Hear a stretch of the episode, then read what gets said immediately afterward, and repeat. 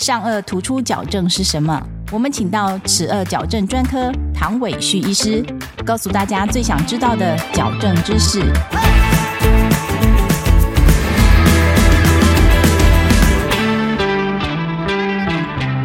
请问唐医师，上颚突出矫正就是龅牙矫正吗？上颚突出基本上就等于龅牙，这个没有错。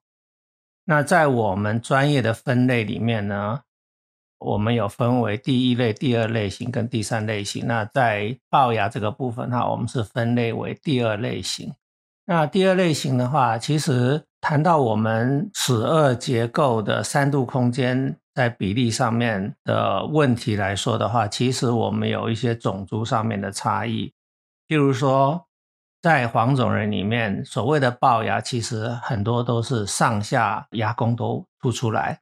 那可是反过来，在白种人的话，他大部分是上颚比较没有那么突出，反而是下颚是内缩的。我们在做诊断的时候，鉴别诊断非常的重要，而且我们必须要考虑到种族上面的差异，这样我们的治疗的成效才会在美学上面得到最好的一个结果。那造成上颚突出的原因有哪些呢？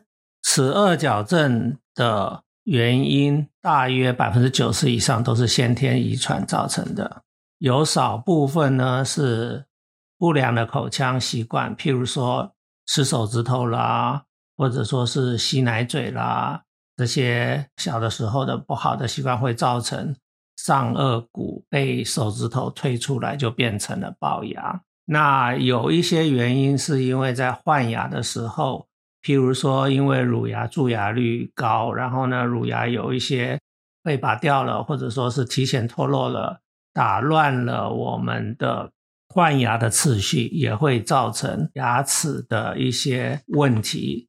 所以我们要注意的是，在学龄前的儿童，我们要多注意一下，他们是不是有一些不好的口腔的习惯。这些口腔的习惯，它有一些方法，我们可以去解决这些问题。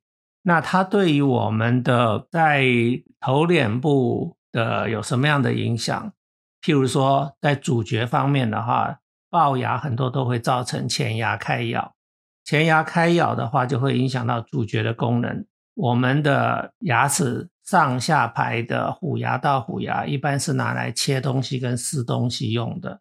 当你龅牙的时候呢，上下牙齿咬合就没有办法紧密，这个时候吃东西跟切东西都没有办法有它很好的功能，所以病人吃起东西来的话就比较辛苦。那当然脸部的外观也会受到影响，很多的话就是会被人家认为这个人他给人家的感觉好像在生气啦，或者说是不太友善啊，可是其实。病人并没有这样子的问题，只是他的脸部给人家会有这样子的感觉。本节目由上城齿颚矫正中心热情播出中。为什么不能只矫正上颚呢？上颚突出的矫正，因为在亚洲人的病例里面，大部分都是上下颚或者是上下牙齿都有突出。我们在学理上面，我们叫做 bimaxillary protrusion，或者说是 bidental protrusion。所以呢，在亚洲人的病例里面，他常常龅牙会是上下牙齿都是有龅的这个问题。在矫正的时候，如果你不矫正下颚的牙齿，你上颚的牙齿就没有办法矫正进来，因为你会被下排的牙齿给挡住。所以。很多的时候，为什么龅牙的人会变成要拔牙？不是只有拔两颗，变成要拔四颗。那反过来说，在白人的脸部的话，因为他们多半是属于下颚内缩，上颚龅的这个比率比较没有那么的大，所以呢，在我们的治疗方针上面就完全不一样。所以也许在白人的治疗里面，可能就只需要。处理上颚的问题就不一定需要去处理下颚的问题，所以这个也是一样，就是跟我们的诊断有很大的关系。我们必须要列出有哪些的问题需要解决，然后这些问题我们都要把它解决。所以很多亚洲的病人，尤其是我们在台湾的病人呢，很多的时候，所谓的龅牙其实都必须要上下颚骨一起矫正。是不是建议我们亚洲人还是要给医师诊断？而且大部分的案例是没有只矫正上颚，是吗？是的，没有错。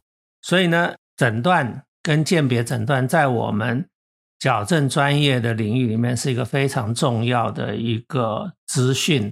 我们必须要有一个正确的骨骼结构分析之后，我们才会找到它的问题点在哪里。那我们要针对问题点来矫正，这样子矫正的效果才会好。